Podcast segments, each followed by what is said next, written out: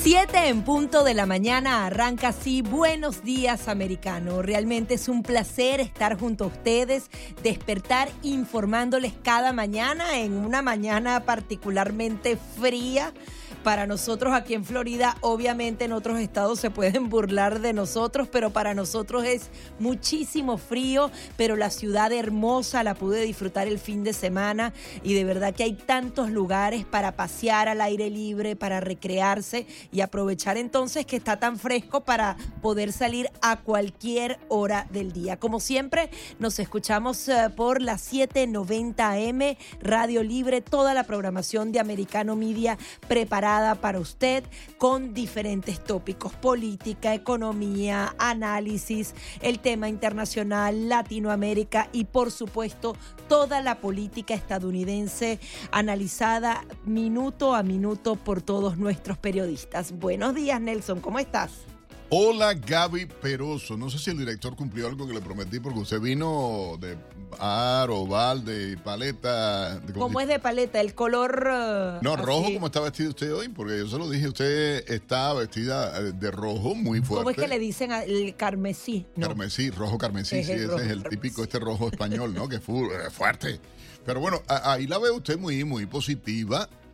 Claro, es lunes y es feriado adicionalmente. Muchos niños se quedaron en casa descansando. Sí, nosotros no pudimos. Nosotros los niños no, nosotros los niños no. Pero bueno, nada, buenos días a toda la gente nuestra hispana a través de lo, ah, como yo digo siempre, a todo lo ancho y largo de Estados Unidos. Gracias a nuestra gente que nos sintoniza a través de Americano Media. Recuerden ustedes igualmente los buenos días a todos los amigos en Radio Libre 790 Oígala, mírala. Yo le dije al director productor y le dio dormidera al productor. Él se quedó como los niños dormidos. Ah, Lady in Red. Ya, ¿usted ve? Ahí súbeselo, súbeselo a Gaby Peroso, que hoy dice, eh, esto es el dictador me dijo que te lo regalara hoy. Después que se metió contigo, yo gracias, lo Gracias, gracias. Al, dictador, ya sabes el nombre, ¿no? Sí, sí. Menos más que, que, el belga no sabe. Que no nos avisó del cumpleaños, te la tenemos anotada. Ya está. Él te regaló eso y te dijo, te dijo piropo y todo por la mañana que yo lo vi. Te estoy echando para adelante, Gaby, en el belga. El belga, no, gracias a Dios, no, entiende, esta hora no oye nada. ¿Eh? ¿Qué dice? ¿Cómo, Víctor? ¿Qué dijo? No. ¿A quién? ¿Le vamos a celebrar el cumpleaños a.? No, pero hay que buscarle la tortica. Vamos a hacerlo tipo mierda. No, pero la tortica lo podemos mandar a buscar ahora. Lo que pasa. no, ahí trajeron, mira, los muchachos de Pascal cumplieron su promesa. Sí, se ven ahí unos cachitos que me voy a comer en un ratico delicioso. Ah, bueno, ya está. Pero nada, usted puede llamarnos, participar a través del 786-590-1623, la arrancada de una jornada cargada de información, como decía Gaby Peroso. Y por supuesto, vamos a estar hablando. Gaby Peroso, ¿qué le pareció el discurso conciliatorio de Mr. President ayer en la celebración en esta iglesia Ebenezer. Uh, Lo que pasa es que creo que quedó fuera de lugar. Yo me imagino que ellos lo habían preparado antes de toda esta avalancha de los documentos y quedó así como eh, de qué habla. O sea, siguen insistiendo con esta modalidad de discurso que la vinieron haciendo, que quizás le funcionó algo para las elecciones de medio término, pero si podemos entonces evaluar la democracia, creo que la tenemos que evaluar de los dos lados porque ambos partidos políticos tienen que ponerse los pantalones, asumir las verdaderas responsabilidades que le exige el ciudadano, por ejemplo, arreglar el tema económico y dejarse de tanta polarización y tanto discurso que queda en absolutamente nada. A mí me llama la atención, Nelson, la manera en que siguen diciendo.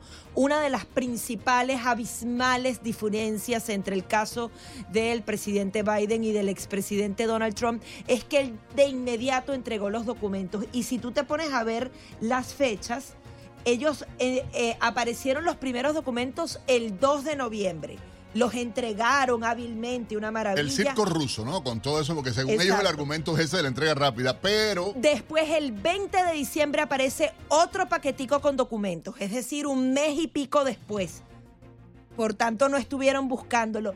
Y ahora, luego de que estalla todo, aparecen el jueves, el, viernes, el, sábado. Bien, ¿y tú? Entonces, ¿dónde está la habilidad maravillosa no, no, que de son ellos troncos de mentirosos, pero además lo hacen mal. ¿eh? Porque Ahora, aquí sí están a la par y ambos presidentes tienen que ser investigados y adicionalmente también ponerle un ojo a quien debería llevar esos registros, porque ellos deberían tener contabilizado la cantidad de documentos clasificados y empezar a exigirles a los expresidentes y vicepresidentes y no sabemos si otros funcionarios de otro nivel que puedan estar manejando estos documentos. Yo creo que va a ser vital la investigación que se haga en el Congreso de Estados Unidos. Adicionalmente, no perder de vista, Nelson, porque nos ponemos con los documentos, los documentos, los documentos y hay mucho por hacer. Tenemos que nuevamente rescatar nuestra industria energética. Está el tema del techo de la deuda, que nos quieren endeudar sin nada a cambio, a lo no importa, sube esa deuda y dale ahí.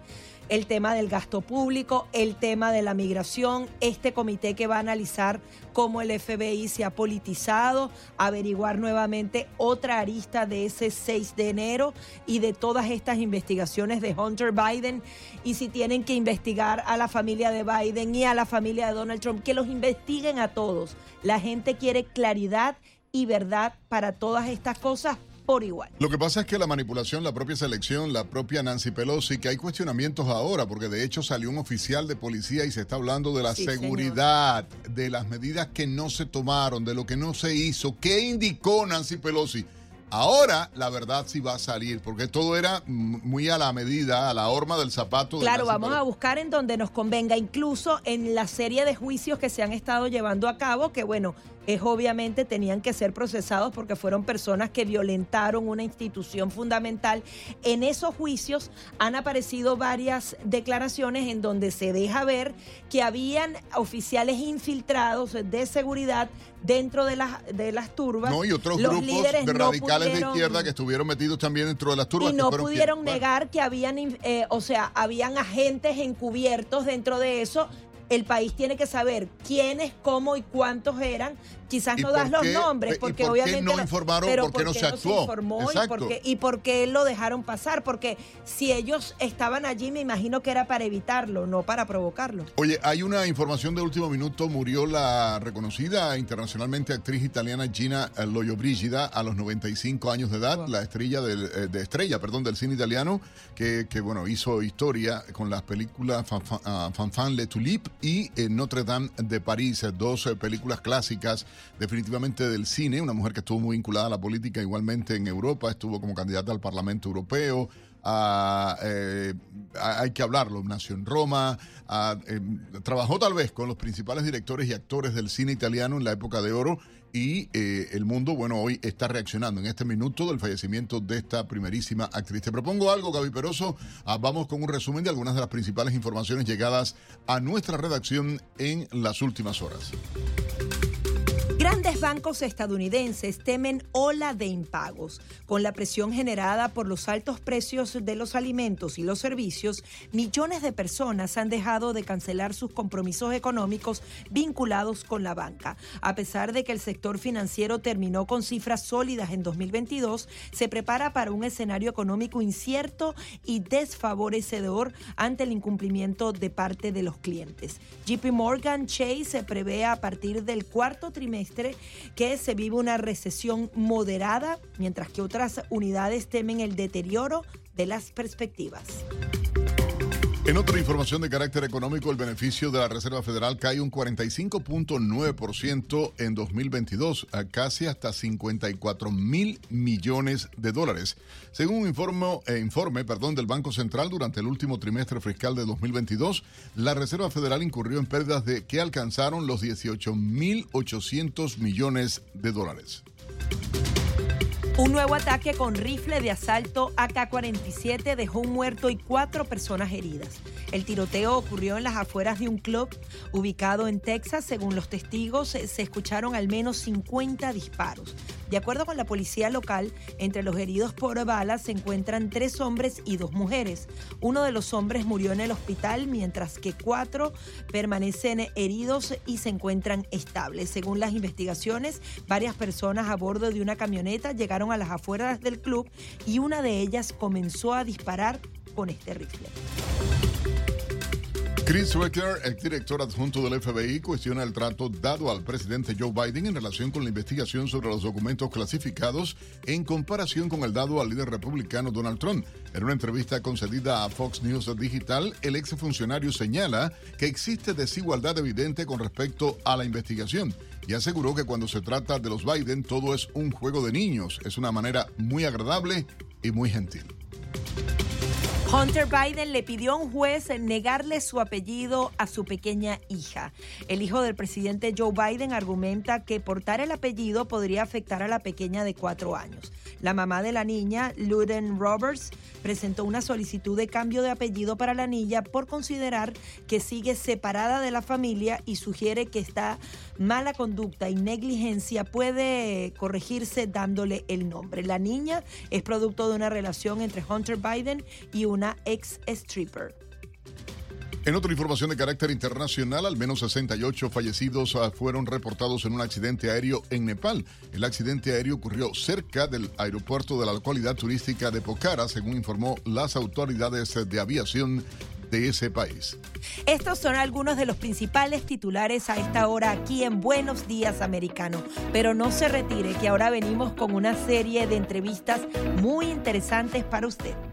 7, 15 minutos de la mañana, continuamos con más de Buenos Días Americano y nos vamos a adentrar, Nelson, en este tema de los documentos. Las fechas aquí importan, adicionalmente se ha pedido oficialmente, lo piden así por lo menos el presidente del Comité de Supervisión y Responsabilidad de la Cámara de Representantes, que la Casa Blanca y particularmente Joe Biden entregue los registros de visitantes de la vivienda de Biden en Willington, Delaware Se ha nombrado este fiscal especial y lo vamos a analizar con un invitado muy especial. Claro que sí, 16 minutos en la mañana. Buenos días, americanos de costa a costa a través de Americano Media en vivo a esta hora y también, eh, obviamente, a través de Radio Libre 790 en todo el sur de Florida, desde Palm Beach y hasta Los Cayos. tenemos un invitado muy especial, gran amigo también de la casa, a una gente a la que conocemos hace muchísimos años, el doctor Eladio Armesto, analista político. Eladio, muy buenos días. Muy buenos días, Nelson y demás eh, radioescuchas. Bueno, eh, Eladio Armesto, además demócrata, hay que decirlo, entiende. O sea, él eh, toda la vida lo que pasa es que Eladio pertenece a, la escuela. Y quiero preguntarte algo, Eladio, porque me llama enormemente la atención. El presidente Joe Biden sale ayer en esta, en esta celebración religiosa por el tema de Martin Luther King, tratando de parafrasear a Martin Luther King. Y me llama la atención, el hombre habla de que está en peligro la democracia de Estados Unidos cuando sale de su propia boca un discurso divisivo ah, con relación a los norteamericanos, los agresivos, los no agresivos, los fascistas, los extremistas, los no sé qué, cuando hay tantos errores que él tiene en su propia casa, con techo de cristal, por cierto, uno dice, ¿por qué reacciona de esta manera el presidente? ¿O es que eh, desconocimiento, mala estrategia? Ah, ¿Cómo lo valoras? El problema radica en que el presidente lamentablemente ha cometido toda una serie de errores desde que fue juramentado y ahora tiene que concentrarse en desviar la atención de esos errores a otros temas que, como tú bien dices, lejos de unir al país, lo dividen aún más. Ahora quizás la ciudadanía lo que espera que el presidente comience a solucionar una serie de crisis que se están dando en el país. El tema migratorio, el tema económico, el tema de la violencia en algunas ciudades del país, la droga. Eh, ¿Por qué no se dan respuestas más efectivas que discursivas en este caso? El problema de dar respuestas es que las respuestas deben de ajustarse a las realidades, no a las ideologías. Y tenemos en Washington un gobierno que está íntimamente, extremadamente comprometido con una ideología y quiere darle solución a los problemas serios que sufre el país y que eh, padecen los ciudadanos norteamericanos desde un punto de vista ideológico y el punto de vista ideológico obviamente es un punto de vista de izquierda y de ideología liberal. Eso no se ajusta a la realidad y por lo tanto no se le está dando a los problemas la solución que realmente necesitan. Eladio, esto y hablabas, eh, porque como demócrata eh, eh, veo en alguna medida tu preocupación también con relación a lo que se está viviendo y es el tema de que no es el Partido Demócrata. Yo le decía, ok, Martin Luther King representa a, ciencia cierta los valores de la, de la democracia más grande en Estados Unidos y abogaba por el respeto a todas las personas y lo decía más temprano, más allá de credo, más allá de color, más allá ah, de raza, más allá de, cualquier cosa. Entonces llama la atención enormemente la radicalización que se está viviendo dentro del Partido Demócrata. Eh, eh, está a la izquierda que, lo ha tomado, pero lo peor, han tomado la Casa Blanca por asalto eh, en las políticas que está manejando la administración. Tristemente el Partido Demócrata al que pertenezco está profundamente y ampliamente dividido existen eh, dentro del partido aquellos que se percatan de que el partido desde hace tiempo ha sido secuestrado por una ala extremista izquierdista que está eh, fuera de sintonía con el votante promedio norteamericano y que ha resultado en amplias derrotas del partido a nivel nacional, empezando por aquí, por el estado de la Florida. Y hay otra ala que está comprometida con la ideología izquierdista, que está eh, insistiendo en continuar por un camino que ya ha sido demostrado que ha sido rechazado por el electorado norteamericano. Esa división interna entre los ideológicos y los pragmáticos está ocasionando eh, grietas y está eh, trayendo división que a mi juicio es uno de los eh, principales motivos por los cuales ahora existen demócratas que han apoyado a que se nombre el fiscal especial para investigar al presidente Biden de manera para sacarlo del camino para que no pueda aspirar a un segundo término en el 2024. Sí, justamente yo quería profundizar en ese tema. ¿Qué ala eh, pesa ahora más dentro del Partido Demócrata y adicionalmente hay un engaño al elector porque ellos no necesariamente se reconocen como de izquierda, tratan de ocultarlo, pero al final actúan de esta manera y también entonces se dan esas luchas internas del poder donde, por ejemplo, figuras como Joe Biden podrían ser incómodas para los eh, planes que puede tener este sector más radical. ¿Qué puede suceder para el 2024? Bueno, hay que entender que Joe Biden no fue el, candidato ideal en el 2020 para eh, ser el, el, vocero del Partido Demócrata. Fue un candidato que, que tuvieron que, que hacer concesiones para poderlo tener porque no había candidato en ese momento para enfrentarse al presidente Donald Trump. Entonces, mientras tanto, hay en el dentro del partido elementos que quieren cambiar al señor Biden y poner a otro candidato en el 2024 que sea más efectivo y que eh, no tenga todos los problemas que tiene el señor Biden, empezando por los problemas de memoria eh, eh, yo creo que tiene problemas más graves que la memoria, ¿eh? porque ya la senilidad de él es tan eh, evidente. Ahora, mi pregunta clave en este caso, Eladio Armesto, analista político demócrata acá a esta hora. Quiero preguntarte algo que, y, Gaby Peroso lo mencionaba hace algunos minutos, el timing de la aparición de los documentos. Ahí voy a parafrasear a un libro de Gabriel García Márquez, izquierdista igual que, que bueno, la tendencia que ahora lamentablemente predomina. Pero maravilloso escritor. No, no, no, yo nunca le quito el mérito, pero por eso lo voy a utilizar. Crónica de una muerte anunciada. Pudiera ser todo este proceso proceso de aparición, porque qué coincidencia, sale la vocera de la Casa Blanca no queriendo responder sobre el tema de los documentos, luego sale el viernes diciendo ya se acabó la búsqueda de documentos, ya no hay más documentos, ya no, y el sábado sale la Casa Blanca diciendo si hay más documentos, aparecieron el jueves. El timing de aparición, y voy a parafrasear a García Márquez, no pudiera ser para los demócratas y para el propio eh, Biden la crónica de una muerte anunciada. En términos políticos, obviamente, estoy hablando. Definitivamente, eh, en la opinión de, muchos analistas y de muchos expertos, sí, eh, es una muerte anunciada. Y nótese que todo este proceso degradante para la administración Biden ocurre, inicia, comienza después que el presidente Biden anuncia públicamente de que tiene intenciones de postularse nuevamente para las elecciones del 2024. Aureladio, ¿qué puede haber pasado allí? un Joe Biden empeñado en que él es el único candidato sin darse cuenta todas estas, estos impedimentos que tienen de salud por, por naturaleza propia de su edad, o eh, justamente un grupo progresista radical que quiere el fracaso de una democracia que por lo menos es algo centrista, quieren que fracase para que ellos sean ahora los que puedan dar ese candidato y prometer, porque eso es lo que pasa en nuestros países.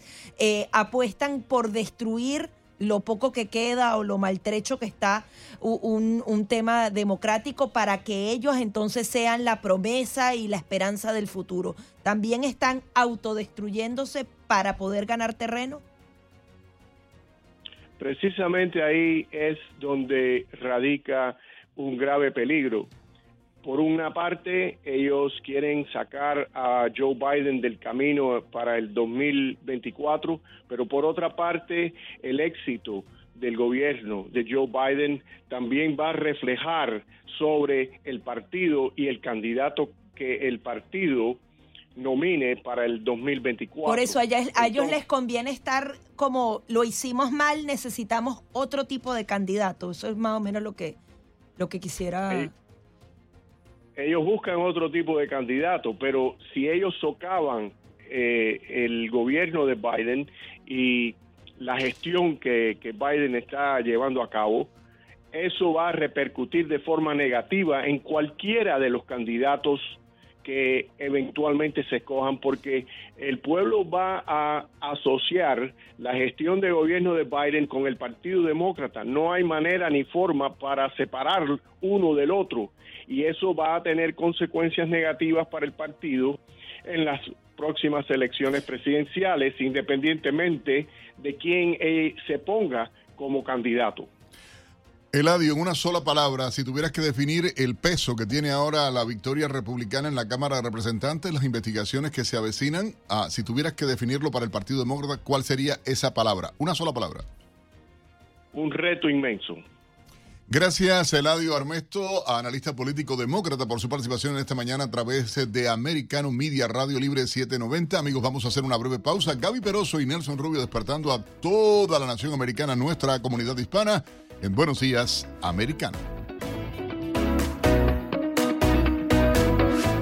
7.30 minutos en la mañana, buenos días americano y por supuesto los buenos días a todos nuestros oyentes de costa a costa a través de Americano Media y en el sur de Florida en Radio Libre 790. Gaby Peroso, 46 grados. Qué, sabroso, yo sí estoy disfrutando mi frío. Me, me, quejo, pero lo gozo. Tú no querías mandar a alguien para Nueva York, Víctor, nuestro productor. Tú no querías mandar a alguien para Nueva York. Ahí está Gaby Peroso. Que vaya para allá porque estaría muy bueno. La, historia está en Nueva York que arde, por cierto. ¿eh? De un lado salió, y hay que mencionarlo, el eh, eh, alcalde de la ciudad diciendo que ya no aguanta la situación que hay con los inmigrantes. Además han destruido los hoteles, de verdad. Es horrible lo que se está viviendo, pero, pero peor y, y realmente en este sentido hay otro tema grave y es el récord de muertes por sobredosis eh, en el 2021 eh, que salió a la luz y en el 2021, el 22, perdón, el crecimiento. Personas fallecidas en las calles. Sí, señor. No solamente estamos hablando de fentanilo, estamos hablando de alcohol, también el tema de la cocaína entre los fallecidos. Aproximadamente el 47% tienen que ver con esta droga, 39% con el alcohol.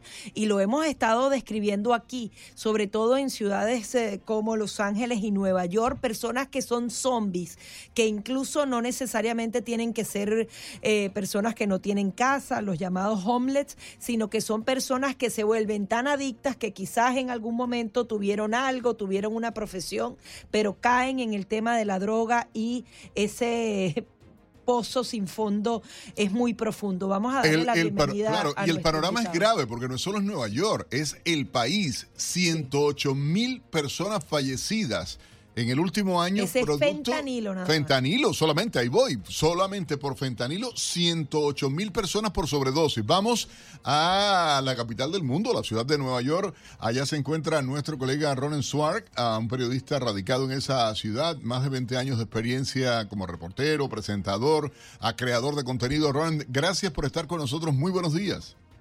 Hola Nelson, muy buenos días. Muy buenos días Gaby 29 tenemos aquí, ¿eh? así que... Y nosotros llorando acá por los 45 grados que tenemos. ¿Te imaginas eso, no? Que, que, imagínense, imagínense. Pero está todo nevado. Eh, bueno, viene viene la nevada este, este esta media semana, mitad de semana, eh, viene la, la primera eh, nevada que va a tocar directamente a la ciudad de Nueva York. Recordemos que sí hemos tenido mucha nieve, pero en la zona norte, bueno, Búfalo con muchas consecuencias graves, incluso con, víctimas fatales, pero más allá de eso, lo, lo, lo, lindo de la nieve, lo que uno puede ver, Nueva York, Nevada, que por supuesto también es un espectáculo, llegará, según el pronóstico, para media semana aproximadamente. Hay algo que llama enormemente la atención, Ronen, y es el panorama en medio de la situación, por supuesto, con el clima y todo esto que está afectando. El alcalde de Nueva York ah, dijo que la ciudad no puede, y vamos a citar textualmente, soportar más la afluencia de inmigrantes. Y, y según las estadísticas oficiales, solamente, Gaby, la semana pasada llegaron a Nueva York 3.100 migrantes. Han llenado los albergues, como se mencionaba. Es horrible, ¿no? Sí, fueron 400 eh, eh, migrantes por día. Eh, incluso, bueno, había señalado Eric Adams en una comunicación anterior a esta declaración que no iba a dejar más llegar a migrantes. Pero claro, no tiene el poder de prohibir el ingreso porque, claro, eso iría en contra técnicamente de lo que es la legislación local, ¿no? Que es una ciudad no solo santuario, que no colabora a nivel federal con las autoridades migratorias, sino que además eh, es una ciudad que tiene la normativa de ayudar a todos los migrantes que lleguen y que tengan cualquier tipo de necesidad. Entonces, bueno, a partir de ahí, por supuesto, esta anterior comunicación eh, por ahora no dio resultado porque la idea era que no llegue más migrantes a la zona de, de, la, de la estación, de Pog Authority, pero bueno, llegaron 400 por día en promedio con este número que, tú señalabas, ¿no? El total. Además que el tema del frío agrava muchísimo más la situación. Muchos de ellos han ido a hoteles, al parecer los han destrozado. ¿Esto es así? ¿Qué nos puedes comentar? Bueno, claro, porque eh, recordemos que en principio los eh, shelter habituales por ahí que están, que son lugares preparados por el gobierno, eran el lugar de alguna u otra manera donde se alojaban a la gente. Pero claro, a partir de lo que sucedió con el coronavirus, eh, la ciudad, con el anterior alcalde Bill de Blasio, tomó la decisión de rentar hoteles en todas partes de la ciudad de Nueva York. Entonces, eh, en Manhattan varios, en la zona eh, sur, en Midtown, en la zona norte, Bronx, Queens, se rentaron hoteles completos porque también lo que sucedía y lo que se veía era que era imposible para estos lugares funcionar en conjunto, ¿no? ¿Qué quiere decir esto? Que haya el reparo para poder eh, tener a familias, a migrantes en estos lugares y además funcionar como hotel. Entonces los obligaron, o el, Estado estaba obligado a rentarlos en forma completa. O sea que es un gasto por parte del Estado, pero además esos lugares se transformaban eh, en zonas que por supuesto tenían que estar custodiadas, eh, había algunos problemas que tienen que ver con la convivencia. Recordemos que en esos lugares no vive eh, solo un tipo de, en este caso, o hombres solos o mujeres, sino que hay familias mezclado con hombres solos, con mujeres que también vienen en forma de trasladados desde la frontera.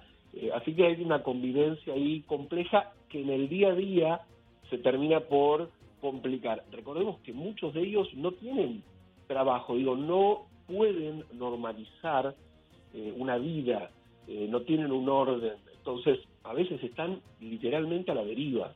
Eh, y bueno, eso por supuesto ha traído algún tipo de, problema a la, a la convivencia no solo interna del hotel, sino también para los distintos barrios. ¿no? Hay algo que llama la atención, Ronald, y tiene que ver con las declaraciones de Eric Adams. Él abiertamente y en televisión nacional responsabilizó a la administración Biden de esta crisis migratoria y además mencionó algo que era grave, ciertamente, porque dijo dos mil millones de dólares, supone el precio ah, de la inversión que está haciendo la ciudad de manera inmediata del dinero de los contribuyentes en la propia ciudad de Nueva York para brindar asistencia a estos grupos. Dos mil millones de dólares menos para atender las necesidades de los neoyorquinos que son los que pagan los impuestos.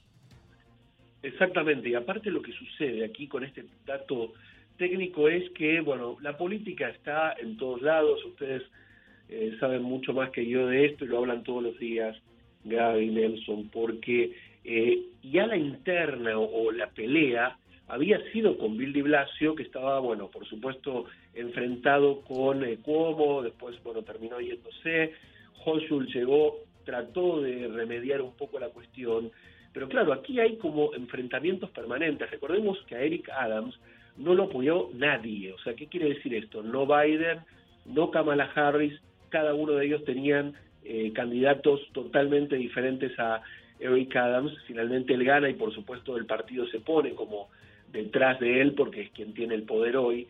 Pero más allá de eso, todo lo que tiene que ver con el apoyo económico es algo con lo cual el Estado federal, a pesar de ser demócrata, no cumple con la ciudad de Nueva York. ¿Por qué? Según los trascendidos en general, tiene que ver con que señalan que la ciudad de Nueva York es una ciudad autosustentable que debería poder seguir adelante. Pero recordemos que es una ciudad que desde la pandemia tuvo por lo menos una quiebra muy importante y una bancarrota que todavía continúa como para remediarse. Entonces, en eso, y ahí está el gran conflicto, ¿no? La interna política que, bueno, habitualmente aquí Eric Adams todo el tiempo le pide al Estado federal que lo auxilie con dinero, que es lo que necesita para, para solventar esta situación, ¿no? Sí, se nos agota el tiempo y quería que nos hablaras un poco más de esta crisis con la droga, eh, que bueno, que la tendencia es, es, altísima y ya tienen cinco años consecutivos con cifras bastante preocupantes.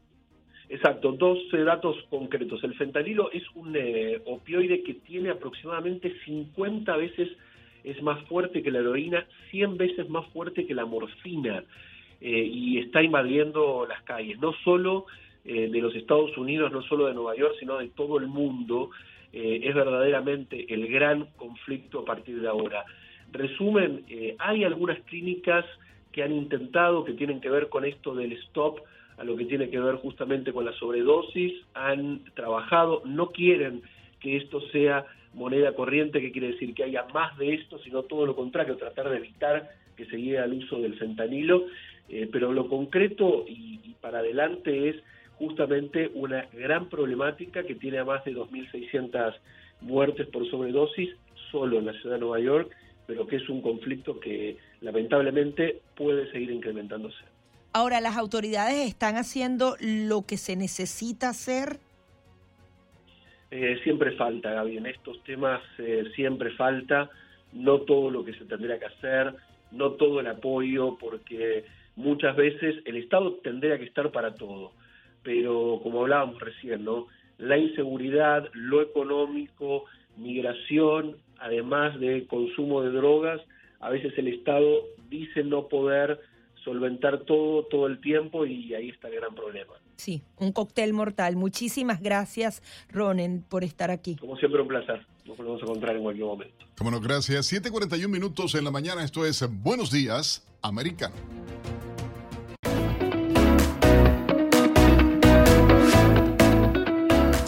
7:45 minutos en la mañana. Buenos días, americano de costa a costa a través de Americano Media. Saludándoles eh, Gaby Peroso y este servidor Nelson Rubio. Gracias a todos. Oiga, pueden llamar si usted quiere opinar de todo esto que está ocurriendo con los documentos ah, de Biden, la postura de la Casa Blanca, el querer negarse a hablar, resulta todo fue perfecto. Él no sabía, son frases que están quedando ah, para la gente. ¿Qué opinan ustedes? Llámenos 786-590-1623, 786-590-1624. Gaby, te propongo ahora a llevar a realmente a nuestra gente un resumen de algunas de las informaciones en las que está trabajando el equipo de Americano Noticias a esta hora.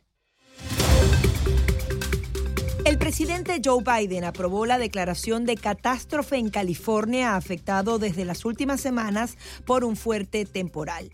Biden confirmó que existe una catástrofe grave en el estado y ordenó ayuda federal para llevar a cabo la recuperación de las zonas afectadas por las fuertes tormentas invernales que han provocado inundaciones, deslizamientos de tierra, aludes y al menos 19 muertes. De acuerdo con el comunicado de la Casa Blanca, esta ayuda ayuda puede incluir subvenciones para viviendas temporales, reparaciones domésticas, préstamos de bajo coste para cubrir pérdidas de propiedades no aseguradas, así como ayudas a los propietarios de negocios. En otra información, una nueva tormenta causó poderosos tornados y ventarrones en Alabama y Georgia, donde arrancaron árboles, hicieron volar a casas móviles y descarriló incluso un tren carguero. Al menos nueve personas perdieron la vida tras los destrozos causados por los tornados, mientras los cuerpos de seguridad continúan las labores de rescate. Según un balance del Servicio Meteorológico Nacional, al menos 14 condados en Alabama y 14 en Georgia registraron daños. Diplomático de Estados Unidos eh, visitó a los estadounidenses que se encuentran presos en Venezuela. El viaje del representante del Departamento de Estado para cuestiones de rehenes y detenidos, Roger Carson, se centró en verificar la situación de estos estadounidenses. En Venezuela hay al menos cuatro de ellos. Luke Demon, Aaron Berry, Everett Hernández y Yegel Kennemore. Más de mil cubanos migrantes han sido devueltos en la última semana a Cuba. La Guardia Costera de Estados Unidos y las autoridades Bahamas e Islas Caimán han realizado nueve operaciones de repatriación hasta la isla. Según el balance, seis repatriaciones fueron marítimas por Estados Unidos con 970 personas, dos aéreas procedentes de Bahamas con 129 y otra desde Islas Caimán con 16 personas. Los retornados en los primeros días de enero presentan o representan el 9% del total de migrantes devueltos en 2022, según las autoridades cubanas.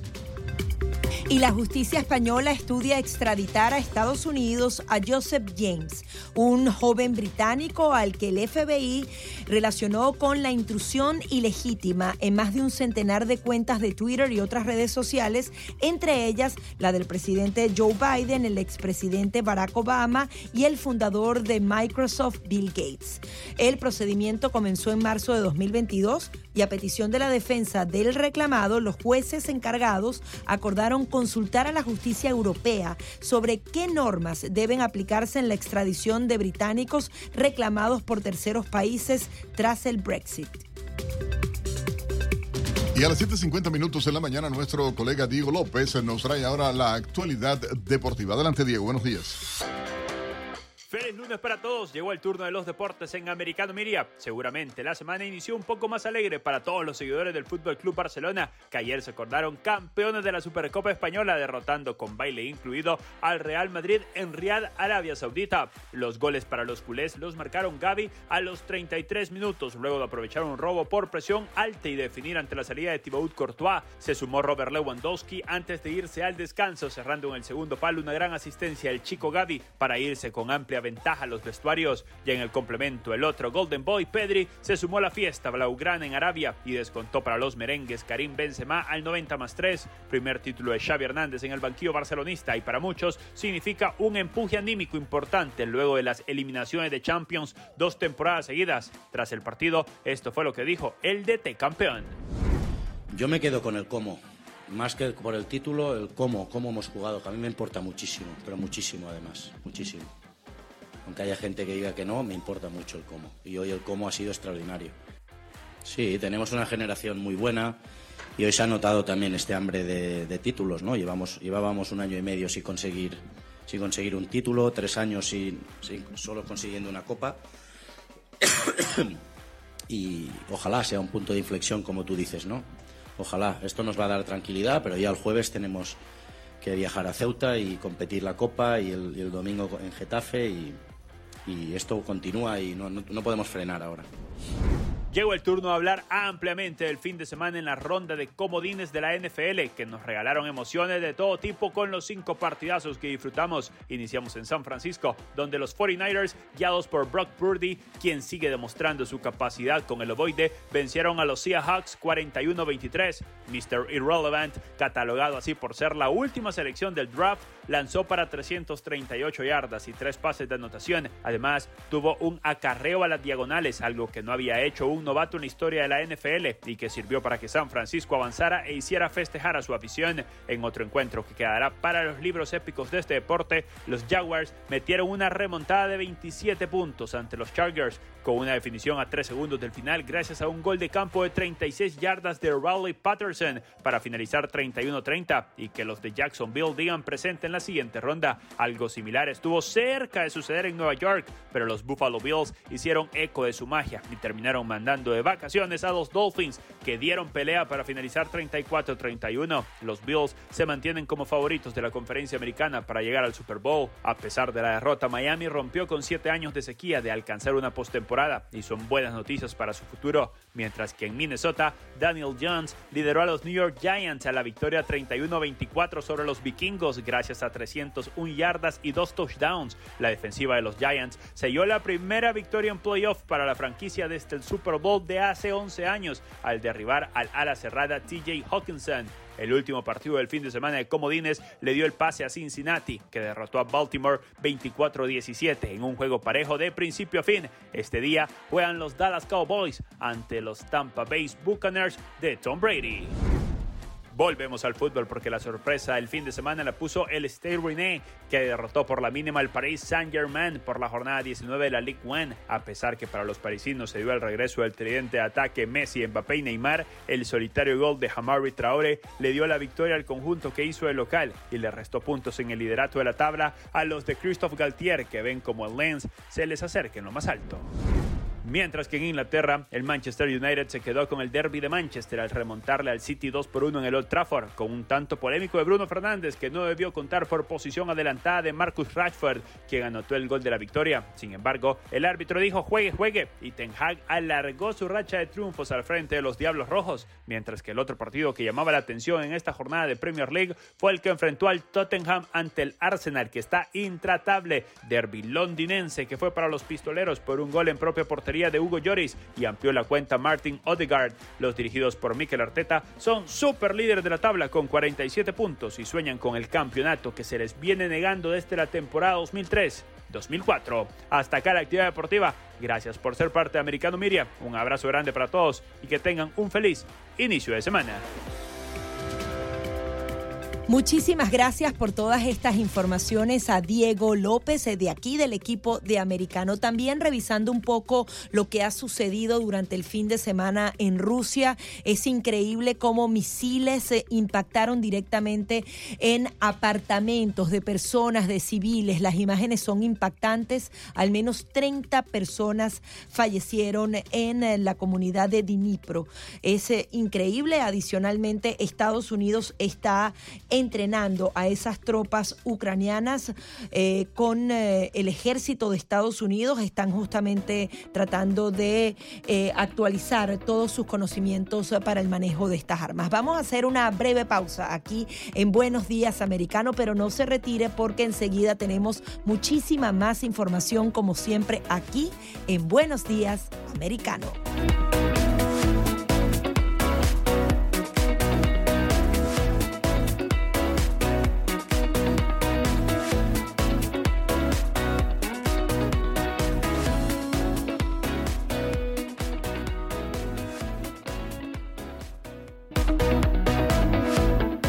8 en punto de la mañana arrancamos con fuerza esta segunda hora de Buenos Días Americano y ahora nos vamos a mezclar entre arte y política, particularmente en el mundo argentino y latinoamericano. Y es que, que, hay que hablar. Hay personajes y personalidades que son polémicas de por sí en la Argentina y nuestro invitado a continuación es uno de los periodistas, actor, creador, presentador más polémicos, irreverente. Pero eh, realista. Muy realista, muy realista y sobre todo porque, como yo diría, eh, el hombre, mira, si fuera franco tirador, da track, ahí lo tenemos uh, y de verdad nos da uh, mucho eh, gusto poder eh, presentar a Babi Exopar. Oye, qué trabajo, ex, a ver, Execopar, ¿no? Lo dije bien, Babi.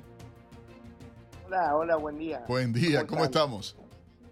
Execopar. Execopar. Sí, difícil, difícil. difícil. De, de, ¿El origen del apellido, Babi? Es vasco. Vasco. vasco puramente vasco. Puramente sí. vasco.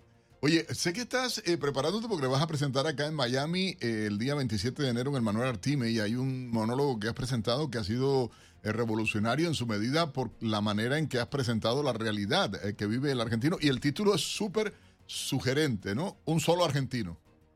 Vos sabés que sos muy inteligente porque en Buenos Aires, en Argentina, muchas veces, para callarme la boca me han ofrecido puestos políticos y yo le digo que soy un francotirador con el micrófono, que me dejen trabajar desde el micrófono, que soy más útil que en el Congreso. Y a veces... ¿Y que te han ofrecido? Eso me llama la atención. ¿Como qué tipo de cargos? Ah, bueno, hay una irresponsabilidad en la Argentina tan grande en la política que hasta un día me llaman por teléfono y me dicen, es para ofrecerte eh, uno de los candidatos, que seas gobernador. Yo no puedo ser gobernador de nada no tengo idea de nada. Ni, en la casa, ¿no? Tú eres realista como yo, digo, ni en mi casa mando, así que cuanto más voy a hacerme el que mando, ¿entiendes? Que voy a y gobernar, ¿no? Peor de la historia. Pero, es como decir, voy a ser, eh, eh, ¿querés ser cirujano cardiovascular?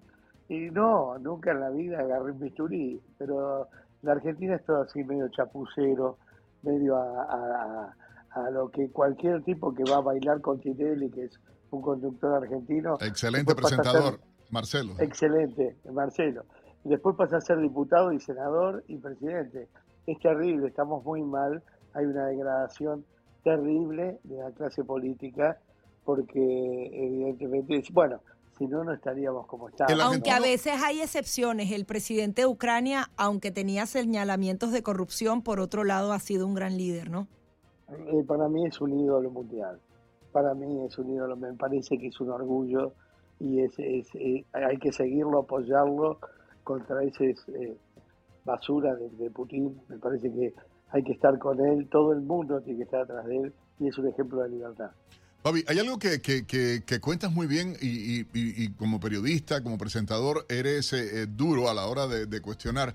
¿Qué percepción tienen los argentinos? Porque evidentemente, eh, y en el monólogo sé que vas a hacer un recorrido por diferentes acontecimientos importantes en la historia argentina. Sin embargo, y, eh, más allá de, lo propio histórico de incidentes que tuvieron repercusión, hay una realidad. ¿Cómo percibe el argentino hoy el cargarse una vicepresidenta? Corrupta al extremo, ligada a lo peor de la izquierda latinoamericana, cuando muchos argentinos creen que lo populista, lo suave, lo fácil, es el futuro o el sueño de vida o de sociedad. Bueno, lo único, la única izquierda buena que tenemos los argentinos es la pierna de Messi. La, izquierda no es buena en ninguna parte del mundo. Aplausos para ti, aplausos para eh, ti. Ah, y se ha demostrado, históricamente, se ha demostrado que la izquierda no sirve en ningún lado, yo no sé por qué, pero lo nuestro quiero explicarles compañeros que no es una izquierda, es un grupo de delincuentes que ha tomado el poder de piratas sin vergüenza, que hace 20 años ha tomado el poder y que se sostiene con la izquierda corrupta latinoamericana, ¿eh? sea Cuba, sea Venezuela, sea Correa, sea es un grupo de tareas de delincuentes que han tomado los gobiernos de Latinoamérica y que eso es lo que una vez yo me acuerdo que tuve un grave problema porque dije que Cristina Kirchner era el cáncer de la Argentina y quiero pedir disculpas a la gente que pueda llegar a tener esta enfermedad, de hecho en mi familia ha habido casos, pero no me imaginaba cómo ejemplificar algo que destruye el cuerpo de la República y tiene metástasis en sus gobernadores corruptos. Bueno, eso es el kirchnerismo en la Argentina y hay un grupo de argentinos, de periodistas, que eh, yo los llamo la trova argentina, que estamos luchando denodadamente hace 20 años, eh, denunciando y poniendo de manifiesto para poder eh, llevar a la cárcel a esta gente. Somos 10 periodistas, nada más que 10 periodistas luchando contra miles de millones de dólares que se han robado y un grupo de, piratas enorme que se han apoderado del tesoro de la Argentina. Sí, y es que es un entramado criminal, como tú lo describes, disfrazado de política, en donde todo lo, lo convierten justamente en hecho político, en un discurso que suena muy bien para la juventud y en general. La importancia de lo que tú dices, 10 comunicadores, o por ejemplo la importancia del mensaje que se lleva a través del arte, porque ese a veces escala muchísimo más que un periodista simplemente dando las noticias. Realmente se puede dar la lucha desde el escenario en el que tú estás. Eh, bueno, el escenario se puede usar para la demagogia mentirosa de engañar a los pueblos y convertirlos en, en asalariados del voto, como pasa en la Argentina, o se puede usar para despertar sensaciones, como ha pasado durante la dictadura. Yo también he luchado mucho contra la dictadura poniendo la primer radio FM que hubo en la Argentina para luchar contra la dictadura, o teniendo el primer comité para apoyar en su momento a Raúl Alfonsín. Por eso yo uso el escenario, uso el micrófono, uso las cámaras de televisión eh, en, defensa propia, ¿no? Eh, porque la lucha ya es cuerpo a cuerpo, compañeros. Acá eh, no, no, no queremos ser figura, nadie es más famoso o menos famoso. Acá queremos una Argentina como la que vivimos, libre y soberana, que hoy es una Argentina de rodillas, es una Argentina basureada, vapuleada, bochornosa y vergonzosa, al punto en que cuando los argentinos viajamos por el mundo a veces tenemos que decir que somos uruguayos porque nos saca crédito el, ser argentinos y enrolarnos detrás de, este gobierno asqueroso que hay. Porque a veces, yo siempre digo, cuando voy a otro país como acá, no voy a hablar mal de mi país, voy a hablar mal del gobierno de mi país porque yo amo a mi Argentina y voy a dejar la vida. No se olviden que yo perdí a mi hermano, mi único hermano en Malvinas. O sea que para mí la lucha es cuerpo a cuerpo contra los dictadores estos. Hay algo que, mencionabas y es algo que, pasa por tu propia vida y es lo que reflejas eh, eh, y, ese sentido nacionalista, no tonto, sino de, amor a la patria donde se nace, es como yo digo siempre, yo soy enemigo de la dictadura castrista, yo me proyecto, Gaby Peroso en las calles de Venezuela como periodista igualmente fue reprimida, fue eh, tuvo que emigrar, una mujer con sus hijos salir de, de su país ante la represión que había y siempre, y pasa por todo. Hay colegas acá, tenemos acá colegas colombianos, colegas nicaragüenses, colegas ecuatorianos, colegas ah, peruanos que hoy están viviendo la misma película, lamentablemente, y ni hablar de Chile. O sea, esta América nuestra ah, eh, corroída, comida desde sus entrañas por el eh, izquierdismo populista, ¿entiendes? Duele eh, a ciencia cierta ver todo esto. Se hace difícil. sí. Sí, yo soy nieto de inmigrantes. cuando mis abuelos contaban, yo no podía creer nunca lo que era subirse un barco con un atado, un atadillo de, cositas y, emigrar y esconderse en otro país. Yo nunca tomé la magnitud de eso. Y hoy los argentinos ya estamos pensando en vender e irnos. Y creo que dentro de dos años, si siguen estos ladrones en el gobierno, tampoco vamos a poder vender. Vamos a tener que salir con lo opuesto. Y no, no, no, no, no se puede entregar la patria a esta gente. Cristina es horrible, es un ser humano horrible, chicos. Ustedes no saben, bueno, ustedes, el, que está en, el venezolano sabe lo que es el mentiroso de Maduro y el cubano sabe lo que fueron los Castro. Y es algo que te quisiera preguntar, porque ¿por qué los argentinos la volvieron a escoger? O sea, los venezolanos estamos en la lucha de salir de eso. Ustedes pudieron salir por un tiempo y la volvieron a escoger y ahí está la prueba, por poner solo una, el tema de la inflación. Eh, ¿Qué le pasa a los pueblos que pueden cometer una y otra vez el mismo error? Eh, bueno, es lo mismo que si hubiese sido en este momento este, eh, Ucrania, hubiese peleado contra Putin con un discurso. Macri fue muy, muy lábil, muy, muy buen presidente, muy lábil, fue un tipo que eh, no se enfrentó, pensó que el peronismo se lo combatía con inteligencia. Se y había que tener rudeza, ¿no? Eh, es que acá la única forma de, terminar con, con esta gente horrible es justicia, cárcel, cárcel, condena y condenas largas. Babi, te proponemos Eh, algo. Vamos a hacer una breve pausa acá en el programa. A regresar contigo fuerte. Se pone el diálogo, por supuesto. Queremos que nuestra gente también pueda participar, ah, si así lo desea, a través del 786-590-1623. A toda la colonia argentina, por supuesto, y a todas las comunidades latinas. Ah, Está con nosotros ah, Babi Execopar, periodista, conductor de radio y televisión, actor argentino, irreverente, fuerte y directo, como yo digo siempre acá en la radio. Gracias por estar con nosotros, Babi. Vamos a regresar contigo de inmediato. 8.15 minutos de la mañana, continuamos con más de Buenos Días Americano. Recuerden, por favor, bajar nuestra aplicación digital americanomedia.com, seguirnos a través de todas las redes sociales y también a través de las 790 AM en el sur de Florida. Y por supuesto, vamos a continuar conversando. Un invitado muy especial. Ciertamente está ahora un invitado de lujo y, parece eso manido, ¿no? Uno dice, ah, qué importante el invitado. No lo es, lo es ciertamente porque además está, mi- eh, al menos yo me siento identificado eh, con mi estilo de hacer periodismo igualmente y es eh, Babi a un reconocido periodista, presentador de radio, televisión, actor, que por cierto, mi gente, quiero que anoten ustedes. Él va a presentarse acá en Miami el día 27 de enero en el Manuel Artime, una sala íntima muy riquita, realmente acá en la, en la primera calle del el Southwest concretamente, y eh, va a estar allí presentándose con un monólogo que se llama Un Solo Argentino. ¿Dónde podemos comprar las entradas rapidito para que la audiencia sepa? Bobby, Hola. Sí, en, en Ticket Play, ¿no? Creo que es ahí. en En Ticketmaster, en todas las partes, ¿no? Ticketmaster. Sí, claro. Está ahí en el, en, el logo. Yo la verdad que acá no, no te, ya te No digo. te preocupes, yo No voy te a pedir que le escriba rápidamente eh, la gente que está trabajando, el equipo que trabaja tuyo, a Claudia, por cierto, un abrazo grande para Dale. ella, eh, una excelente productora, excelente colega, igualmente eh, haciendo todo esto y, y me da gusto. Oye, quiero preguntarte algo, porque este retrato de la Argentina, ahorita eh, en la pausa nosotros nos quedamos de, de, eh, Gaby y yo pensando en lo que estábamos hablando, ciertamente, y en esta Corcomida América, como yo digo, porque lamentablemente uno ve un delincuente como Lula da Silva regresa al poder.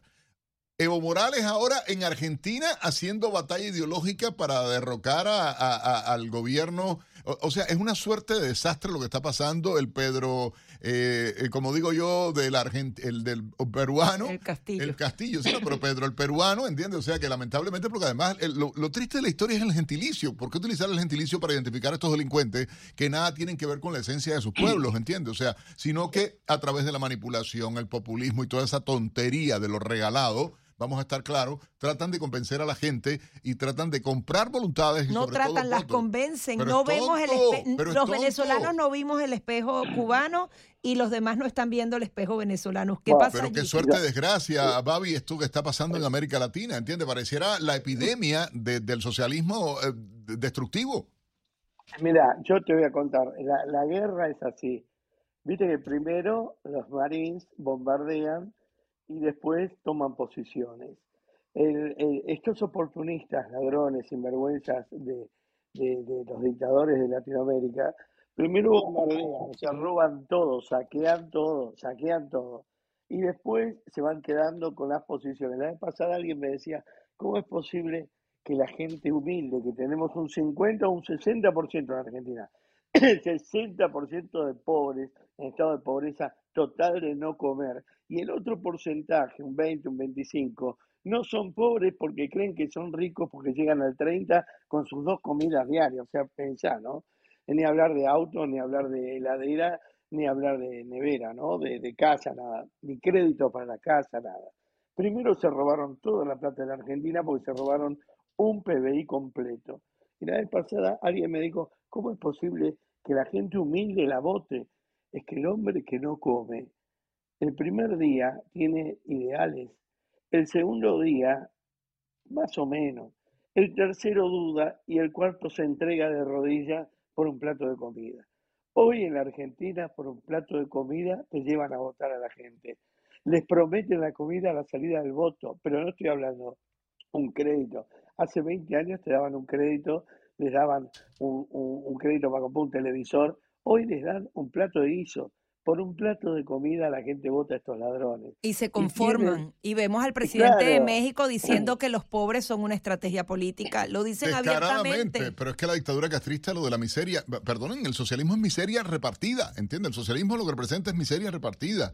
Y hay, hay algo que Sí. Eh, acá te cuento, acá tenemos, por ejemplo, en Argentina, el PAMI, que es encargado de manejar la tercera edad. El otro día gastaron, están en línea. Sí, aquí estamos gastaron 12 millones de pesos en bubucelas, en las cornetitas, ¿no? Entonces salió la, la directora, los, jubilados no cobran, los jubilados no comen, los jubilados no tienen prótesis ni asistencia social. Bueno, salió la directora de este PAMI a decir que los grupos de jubilados que habían apoyado el Mundial con las bubucelas, que la habían regalado, estaban felices, estaban exultantes porque ellos habían colaborado este triunfo mundial de la selección. Es para meter la presa en 24 horas por ladrona. Ahora, quería, quería hablar de una de tus, de tus publicaciones. Decías que cuando Argentina salió campeón murió Cristina y Maradona. ¿Por qué lo dices? Como es, a ver de nuevo, repetímelo. Sí, que, ah, ah sí, sí, ya está, está, claro. Sí, sí, en el campeonato eh, mundial nosotros tuvimos a, un ídolo que yo lo quise mucho, pero con una ambigüedad total en, mis pensamientos, ¿no? Un ídolo en la cancha que cuando lo veía con la pelota lloraba de emoción y un desastre en la vida, un tipo que apoyó las dictaduras, un tipo drogadicto, un tipo mal padre, mal amigo, mal hermano, un montón de males, pero en la cancha un fenómeno. Y Cristina, eh, así como apoyó a Maduro, y apoyó a, a, Chávez y apoyó a todos los dictadores de Latinoamérica, iba a patear las pelotas cada vez que había una campaña. Este, tuvimos ahora un Messi, que es un ejemplo de vida, es un tipo de hogar, padre, hermano, amigo, con una sencillez, con una fundación para los humildes. Bueno, cuando aparece Messi, eh, Cristina quiso ensalzar la figura de Maradona para opacarlo porque Messi no la quiso ir a saludar de hacer la parodia de que los mundialistas fueran a la Casa Rosada. Creo que el golpe, el misil en la proa, fue esa ofensa que le han hecho a su graciosa majestad, la corrupta Cristina. eso. Claro. Entonces, con esa, con esa afrenta que hizo la selección, ella quedó muy mal parada, porque imagínate que para una dictadura latinoamericana, el triunfo en una Olimpiada o en un Mundial de Fútbol es un triunfo de ellos, lo venden como un triunfo de ellos. Acá no lo pudieron vender como... Entonces, automáticamente mirá lo que hizo esta corrupta. Inauguró un pequeño estadio con la figura de Diego Maradona y empezó a hablar de Maradona para opacar a Messi. Y realmente que no sé si jugaba bien o jugaban, porque el fútbol no me gusta, pero las virtudes humanas de Messi son inobjetables, inobjetables. Sí. Y que al final, mira, en medio de toda la suerte de desgracia que, por ejemplo, el pueblo argentino está viviendo, la victoria en este, yo lo celebré, eh, como cubano que soy, celebré enormemente la victoria de, Argentina y, celebré porque fue la victoria de Messi, quieran o no. O sea, era a un tipo que atrae una historia de, de balones mundiales, de, cuánto premio existe en el mundo y campeonato a nivel internacional había, Messi tenía el título. Sin embargo, no había logrado tener el título de campeón del mundo y lograrlo para su equipo, para su país, para su gente humilde, para la gente que lo sigue, para mí era genial, más allá de populismo y toda esa basofia. Sin embargo, yo digo, el, prestarse a esta señora, como tú dijiste, me encantó la forma en que la definiste, porque es lo que es eso, una corrupta bandolera, eh, por decirlo en alguna medida, ladrones de la nada salen y luego no, no vayas lejos, acá en este país igual. Gente que llega a la presidencia y tú lo ves puros santos castos y luego salen multimillonarios y tú dices, ¿cómo? O sea, de, dónde sacó la plata? y, hay referentes, obviamente, de gente que no era nadie no tenían de dónde sacar nada y lo mismo le pasó a los Kirchner, o sea, la, el capital, el robo, el, la suerte de desgracia. Oye, ahí hay un periodista que para ti es un referente y tengo que decirle a, todos ustedes que realmente a Babi Checopar lo conocen los argentinos como el ángel, ¿no? A partir de un programa que él creó en televisión, exactamente. Y, pero tú tienes un referente periodístico que para mí es importante también en la Argentina, que es Jorge Lanata, o sea, por Barabucón, por eh, Sin Temor, un tipo que dispara a, muy fuerte. ¿Por qué? Porque Jorge fue, yo lo quiero tanto, porque Jorge fue el primero que se animó a romper el vidrio de la tele, ¿no? Fue el primero que dijo están robando. Porque hasta ese momento, y hoy también, ¿no? Hoy, hoy la verdad que eh, hoy los, los periodistas en Argentina, no todos, no todos, pero hay muchísimos que son, este, reciben sobres y, y venden sus ideales al mejor postor, que también son partícipes necesarios del saqueo de la Argentina, porque es peor ocultar que, que, de equivocarse en el informe. Ellos ocultan la verdad, eh, invitan a los ladrones, los visten de, de, demócratas y además hay algo en la Argentina que es terrible, dicen, bueno, roba pero hace, no, no tiene que robar y tenemos que acostumbrarnos que no hay que robar y que no hay que saquear. Y además, así como una dictadura de uniforme empuña un arma para matar a su pueblo, también una dictadura de ladrones de traje cuando le roban la comida a los niños, le roban la comida a los jubilados, le roban la comida a la gente, también nos están matando de hambre. Sí, Babi, gracias. Se nos agotó el tiempo, pero rápidamente recordamos a la audiencia, eh, vas a presentarte por primera vez en Miami con tu monólogo, tu monólogo Un Solo Argentino, 27 de enero a las 8 y 30 de la noche y efectivamente, como tú lo señalabas, las entradas están disponibles en Ticket Plate. Allí pueden acceder a las entradas. Gracias a ti. A ver cuando nos encontramos en Buenos Aires, transmitiendo también para Americano Media desde allá y de verdad poder compartir contigo y ver si logramos eh, igualmente poder tener a Jorge Lanata con nosotros. Gracias, Babi. 8.26 minutos, Gaby Peroso. Esto es Buenos Días Americano de costa a costa en toda la nación americana y acá en Florida a través de Radio Libre 790. 8.30 minutos eh, de la mañana, continuamos aquí en Buenos Días Americano, como siempre recordándoles que nos sigan a través de las redes sociales, muy facilito, estamos en absolutamente todas las plataformas, americanomedia.com también, bajen por favor la aplicación, además recomiéndennos por allí y si ustedes se encuentra en su vehículo o todavía acostumbra escuchar radio en su casa, lo puede hacer a través de las 790 AM Queremos que nos lleve consigo todo el tiempo porque siempre tenemos la información actualizada y también el análisis pertinente de cada una de las informaciones desde las diferentes aristas. Adicionalmente, promocionar nuestra recién estrenada página web americanomedia.com donde adicionalmente va a seguir entonces las noticias minuto a minuto.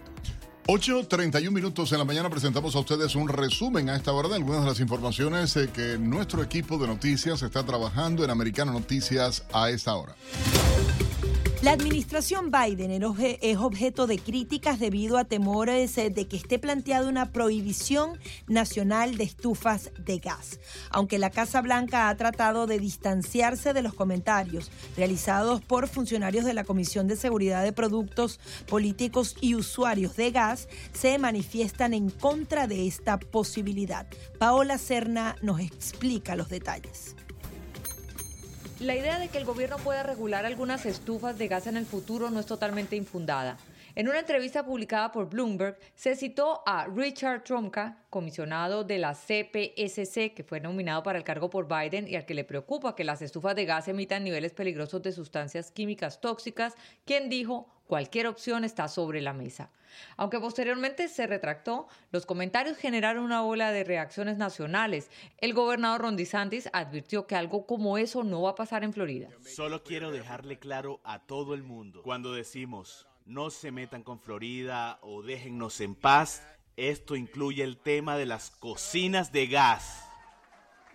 No nos van a quitar nuestras estufas de gas. Esa es nuestra elección. Y sé que muchas personas cocinan con gas y no van a querer que les quiten sus estufas de gas. Por lo tanto, vamos a defendernos de eso. La Casa Blanca, a través de la secretaria de prensa, Karine Jean-Pierre, se distanció de los comentarios de Trumka.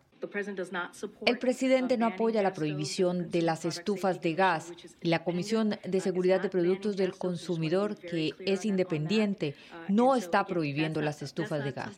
A pesar de eso, la noticia de una posible prohibición de cierto tipo de estufas continuó difundiéndose en los titulares y en las redes sociales. Daniel Martín utiliza gas en su cocina y dice que eliminar esa estufa de gas sería fatal para su negocio. Que la gran mayoría de los restaurantes se verían afectados porque todos, todos los restaurantes, casi que en un 99%, todos trabajan con gas. Entonces, pues, al, al eliminar esa opción, pues ya sería eléctrico o no sé qué otro medio. Paola Serna, Americana. En otra información, igualmente, Ucrania denunció el uso de misiles KH-22 en el ataque a Dnipro, una de las peores matanzas rusas de civiles desde que inició la invasión. Así lo denunció el portavoz del mando de las Fuerzas Aéreas Ucranianas, Yuri Ginat, quien instó a la comunidad internacional a condenar enérgicamente el uso de esos misiles contra la población civil que dejó al menos 23 muertos y más de 70 heridos en esa ciudad. La agencia AFP nos ofrece los detalles. La OTAN anunció el domingo que entregará a Ucrania más armas pesadas occidentales y el presidente ruso Vladimir Putin aseguró que todo se desarrolla según los planes y que espera que sus combatientes le den más alegrías con sus resultados militares. En tanto sigue la búsqueda de personas bajo los escombros en un edificio residencial en Dnipro, en el este de Ucrania, que fue golpeado en una nueva oleada de ataques del sábado y que continuaron el domingo. En el edificio, más de 30 personas murieron y más de 40 seguían desaparecidas.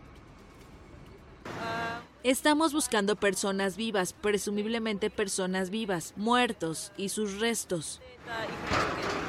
Más de 70 personas resultaron heridas, una docena de ellas de gravedad. El ejército ucraniano afirmó que Rusia hizo tres ataques aéreos y unos 50 disparos de misiles el sábado. Quiero decirles a todos aquellos en Rusia y de Rusia, que incluso ahora no pudieron pronunciar unas pocas palabras de condena de este terror, aunque ven y comprenden todo perfectamente. Tu silencio cobarde, tu intento de esperar lo que está pasando, solo terminará con el hecho de que un día estos mismos terroristas vendrán por ti. El mal es muy sensible a la cobardía. El mal siempre recuerda a aquellos que le temen o intentan regatear, y cuando venga por ti, no habrá nadie para protegerte. El Ministerio ruso de Defensa afirmó que efectuaron disparos de misiles contra el sistema de mando militar ucraniano e infraestructuras energéticas vinculados a él.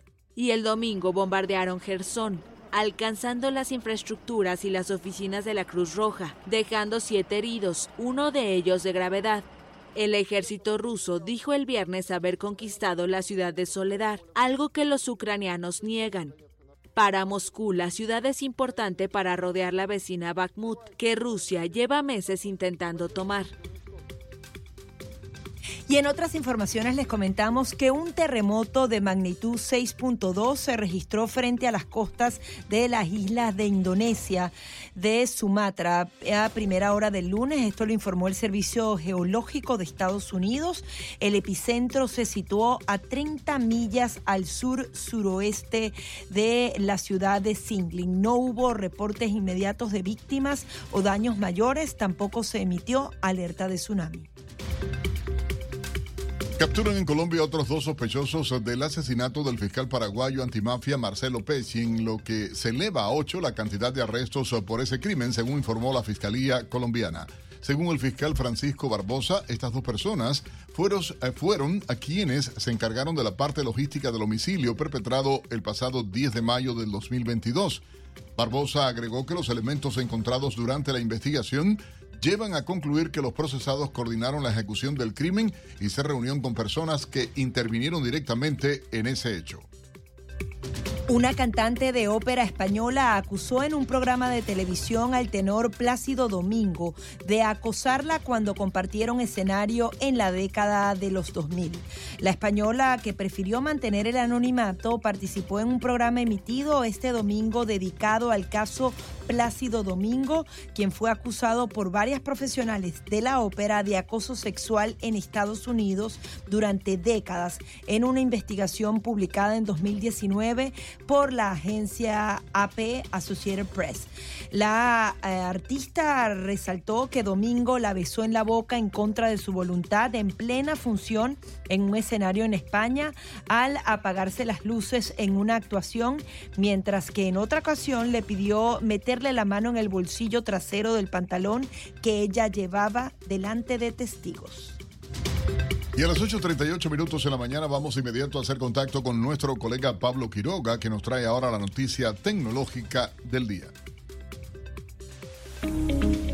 Hola, ¿qué tal? Soy Pablo Quiroga con la noticia tecnológica del día. Apple lanzó una nueva actualización de su sistema operativo. Si eres usuario de iPhone o iPad, es recomendable que actualices tu dispositivo. Esta es una de las mayores actualizaciones dentro de una misma versión. iOS 16.2 contiene una nueva app base llamada Freeform. Es una app colaborativa especial para desarrollar la creatividad e ideas. Es una especie de pizarra donde podrás hacer de todo, dibujar, gráficas, agregar archivos, imágenes, notas adhesivas, dibujos y mucho más. Su ventaja es que puedes compartirla con amigos o compañeros de trabajo en el Mac, iPad e iPhone. Para los fanáticos del karaoke y de Apple Music ahora podrás cantar dentro de la aplicación. Son millones de canciones en donde podrás ajustar la voz de la canción. Es ideal para hacer duetos con el artista original o cantar en solitario o mezclar ambas opciones. Obviamente para esto obtendrás las letras de las canciones con una mejorada visualización. La pantalla bloqueada también trae actualizaciones donde podrás ocultar el fondo o notificaciones. Para los gamers podrán jugar en el Game Center con personas en una llamada por FaceTime y podrás ver qué están jugando tus amigos. La app Casa o Home mejora la conectividad con accesorios de domótica. La app Mensajes viene con modificaciones y nuevas funciones. Podrás buscar contenidos de fotografías o los padres podrán recibir notificaciones si los menores reciben o intentan enviar imágenes con desnudos. Además mejora la función de detección de accidentes y hay actualizaciones de seguridad. Soy Pablo Quiroga con la noticia tecnológica del día. Yeah.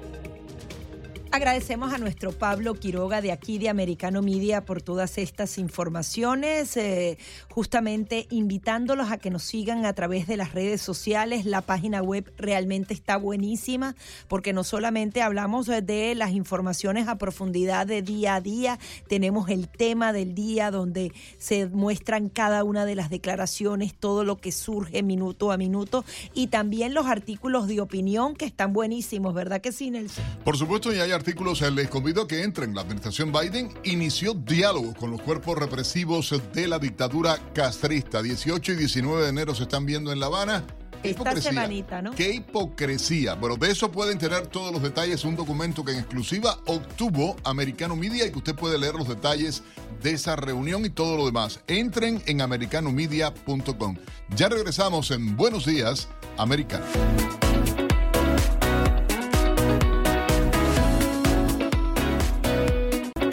45 minutos de la mañana aquí en la recta final de Buenos Días Americano, pero vamos ahora a analizar todas esas estafas que se dieron durante la pandemia. Justamente el gobierno emitió miles de millones de dólares y hasta ahora ya van 1.500 personas eh, que han sido acusadas de fraude pandémico por un valor de 1.100 millones de dólares. Hasta los momentos están tratando de recuperar este dinero y uno lo veía en las redes sociales, Nelson, personas que que bueno, que habían perdido estos préstamos, se compraron vehículos, se compraron casas, creían que bueno, que todo iba a estar bien y que se podían aprovechar del dinero de todos nosotros los contribuyentes. Y por supuesto, bueno, tenemos a Fran López Ballesteros con nosotros, una reconocida personalidad.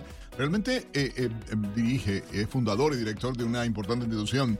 ¿A qué medio, que, como un medio que está revelando realmente historias que ponen los abusos, exponen los abusos de poder, la corrupción, incluso relatos, eh, eh, Gaby, de la vida diaria que parecieran eh, difíciles de creer, ¿no? A nivel de nuestra sociedad. Frank, gracias por estar con nosotros acá en Americano Media Radio Libre. Buenos días. Gracias, Nelson. Gracias, Gaby, por la oportunidad de conversar con ustedes. Quería que nos comentaras un poco estas cifras exorbitantes y si fue que no hubo suficientes controles para otorgar este dinero. Coméntanos un poco en general qué has podido averiguar. Sí, efectivamente el gobierno cuando estalla la pandemia, la primera necesidad que había era evitar que las personas quedaran sin empleo o sin subsidios o sin algún tipo de soporte. Entonces, claro, el gobierno a través del Congreso, el Congreso aprueba un fondo millonario por parte de la administración Trump para tratar de, inflar la economía y de que se mantuviera en pie. En los primeros 14 días, algunas agencias del gobierno federal aprobaron hasta 300 mil millones de dólares en, subsidios, en apoyo económico. Y la gente comenzó a aprovecharse de esto a un modo de que las cadenas de estafa estaban sin control.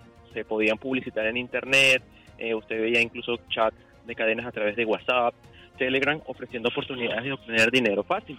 El dinero se otorgó, incluso dinero eh, a través del Fondo de Desempleo de varios estados, y definitivamente hubo una especie de despilfarro. Ahora, dos años después de la pandemia, en que todo está calmado, el gobierno está tratando de recuperar todo este dinero y sobre todo impartir justicia, aplicar justicia a quienes se robaron y defraudaron al, al, gobierno a través de los diferentes planes que, que tenía para asistir a la economía durante la pandemia. Ahora estamos hablando de préstamos. Yo sé que hay unos que, que, que, te condenaban la deuda completamente, te la perdonaban, pero en otros casos la persona tomaron el dinero, pero tarde o temprano la tienen que pagar, ¿no? Eso también hay que tenerlo en cuenta. Sí, el gobierno, en, primera instancia, la mayoría de los fraudes que hubo dentro de los programas de asistencia del gobierno fue el programa de protección de cheques, que era otorgado a las empresas para que pudieran mantener a sus empleados. Eh, eh, funcionando o las empresas operando.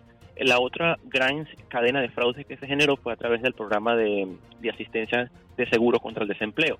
Muchas de las empresas efectivamente recibieron eh, cheques para poder mantener las empresas operativas, pero ¿dónde se produce el fraude? Era gente que falsificó documentación, por ejemplo, declaraciones de impuestos, nóminas de empleados, y por ejemplo simplemente tenían dos, tres empleados, pero falsificaron y dijeron que tenían 50 y resulta que tenían una declaración de impuestos por valor de 20 mil dólares y dijeron que tenían 300 mil dólares. Aquí lo interesante de esto es que la cadena de estafas se produce es porque el sistema no estaba preparado para lo que nosotros conocemos como derecho de palabra. Es decir, el sistema decía, yo tengo 20 empleados y el sistema te creía, pero no había forma de poderlo comprobar porque era una situación única. O sea, no había manera de en ese momento de esperar tiempo para que tú enviaras la nómina, simplemente creías en eso, el banco lo procesaba y recibías el dinero. Pero resulta después que todo era falso, era un sistema fraudulento y los bancos simplemente respondían. El sistema de alerta de los bancos no tenía la capacidad tampoco para determinar si eso era real o no y el dinero se entregó. Ahora, dos años después, estás viendo que mucha de esa información era falsa, eh, la información no era real, los datos se están comprobando. Es interesante cómo el gobierno federal está trabajando entre agencias para determinar quién cometió fraude o no es un programa de inteligencia artificial muy sofisticado en el que se cruzan datos como las declaraciones de impuestos, eh, las, eh, el Social Security, las identidades de los supuestos beneficiados. Entonces, todo es una cadena que ha tardado un poco, pero yo creo que tarde o temprano mucha gente va, va a pagar o con la cárcel o la restitución de ese dinero. Ahora, ¿crees que aprendimos la lección y que este tipo de sistemas podrán ser utilizados a futuro para otorgarlos, para que no sea post entrega de dinero que se hagan este tipo de investigaciones? Fíjate que de alguna manera nosotros hablamos con funcionarios del Departamento de Justicia y con el AGAO, que es la Oficina de Control Gubernamental, y ellos efectivamente dicen que había controles, pero no para la magnitud de la crisis que se vivió en el país. Y ese es el gran problema que incluso tienen los eh, organismos eh, privados o en las instituciones independientes que tratan de controlar al gobierno, de que no se repita esta situación. El problema es que las instituciones del, gobierno federal tienen que crear un, programa de control mucho más estricto. Pero en una, en una pandemia donde el país estaba eh, cerrando, la economía estaba a un, borde de la recesión porque no había trabajo y, no, había movilidad de, de, dinero, era muy difícil de actuar. Pero prácticamente la idea es que la lección sea, sea aprendida lo interesante es que ahora vienen más casos, hay más tiempo para investigar. El Congreso aprobó una ley que permite extender el periodo que caducaba en cinco años, ahora va a ser 10 años. Los montos antes eran mucho más elevados, ahora van a comenzar desde cero dólares hasta un millón de dólares. Entonces, hay gente que simplemente habrá defraudado mil dólares, como otra 150 mil o otra un millón. Entonces, todo va a ir contra esas personas por haber cometido ese tipo de fraude contra el seguro de desempleo, programa de protección de cheques, asistencia por eh, estampillas de alimentación. Hubo muchos, al menos unos 420 programas de asistencia durante la pandemia. Uno más que otro manejaba dinero eh, con volúmenes mucho más altos. pero al final todos se beneficiaron es que los números son increíbles. Por ejemplo, solo la Administración de Pequeñas Empresas distribuyó en 2020 343 mil millones de dólares en préstamos PPT, PPP, los que tú señalabas, en apenas 14 días. Representa casi la mitad de todo el presupuesto del Departamento de Defensa del 2020. Son parte de las publicaciones que ustedes hacen, ¿no? Sí, es correcto. Y los montos, el, el problema está en que la gente presentó documentación por eh, unas cantidades que eran exorbitantes. Pero lo que a los investigadores les ha llamado mucho más la, atención, Nelson y Gaby, es la forma en que las personas defraudaban y a los cuatro o cinco días iban a comprar propiedades o bienes, utilizando la misma documentación con la que cometieron el fraude. Y creo que lo que nos comentaba un, un, investigador del Departamento de Justicia era que él personalmente le llamaba la atención cómo la gente no imaginó que el gobierno o que las autoridades iban a ir eh, detrás de ese dinero o iban a fiscalizar, porque fue una, un desenfreno total en la búsqueda de, dinero fraudulento. Eh, hace dos días detuvieron a un hombre que él cobraba un 10% acá en Florida por eh, los préstamos. Otorgaba 20 mil, él se quedaba con 2 mil, pero llegó a ganar 27 millones de dólares solamente en tres semanas. Los, las cantidades que ellos estaban utilizando eran exorbitantes, por lo cual bueno, puedes imaginar que eh, la, cadena de fraude se dio en casi todas las esferas de la economía. Legisladores locales acá en Florida, también tienes a gestores políticos, tienes a comerciantes, empresas pequeñas, eh, empresas grandes. O sea, todos, tarde o temprano, parece que se vieron arrastrados por esa especie de descontrol que al final, bueno, estamos viendo ahora que hay que recuperar el dinero. Y, algo que, obviamente también lleva no solo los que violaron desde el punto de vista legal este procedimiento, sino que internamente en el gobierno también el otorgamiento de este tipo de préstamos sin fiscalización, en muchos casos o a la ligera, llevaría un estudio de parte del gobierno federal y las autoridades, obviamente. Sí, efectivamente el gobierno a través de la Oficina de Control Gubernamental y las diferentes contralorías ha admitido esa ese, eh, realidad que tú comentas. Ellos, a la, la, premura de entregar el dinero, dejaron la puerta abierta para que se cometieran fraudes. Ahora hay un proceso de fiscalización mucho más eh, riguroso, pero el problema era la magnitud. O sea, si antiguamente un sistema electrónico, todo esto se maneja electrónicamente, recibía eh, mil o dos mil solicitudes por semana, esta recibió 30 mil por día. Sí, muchísimas gracias. lamentablemente se nos agotó el tiempo, pero mañana vamos a continuar con mucha más información aquí en Buenos Días Americano. Mi gente, gracias a todos por la sintonía. Gaby Peroso, Nelson Rubio, quedan ya con nuestro noticiero de inmediato comenzando a través de Americano Media y Radio Libre. Gracias por la sintonía. Tengan buen día, feliz comienzo de semana. Nada, un poquitico más caliente la mañana. 52 grados Fahrenheit a esta hora, Gaby Peroso. Sí, señor. Chau, chau.